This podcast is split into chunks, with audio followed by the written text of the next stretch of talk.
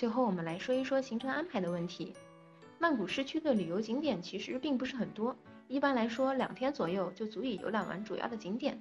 那我们正常六到七天的行程，跑出掉往返的航班，实际上也就是四到五天的一个游览时间，基本上都是曼谷加周边城市的搭配方式。那一般来说比较常规的玩法就是曼谷加芭提雅两地，适合第一次到曼谷游览的朋友，它兼具了城市和海滨风光。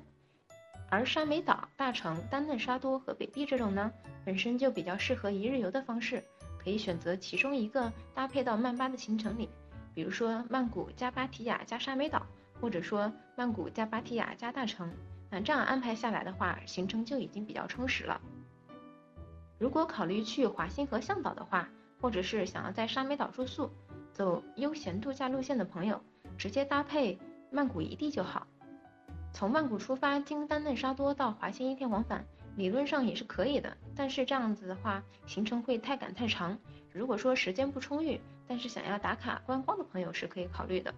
当然，如果说选择抵达华欣当天不返回曼谷的话，那还是值得顺便拐到丹嫩沙多和铁道市场一睹风光的。那么今天的分享呢，差不多就到这里。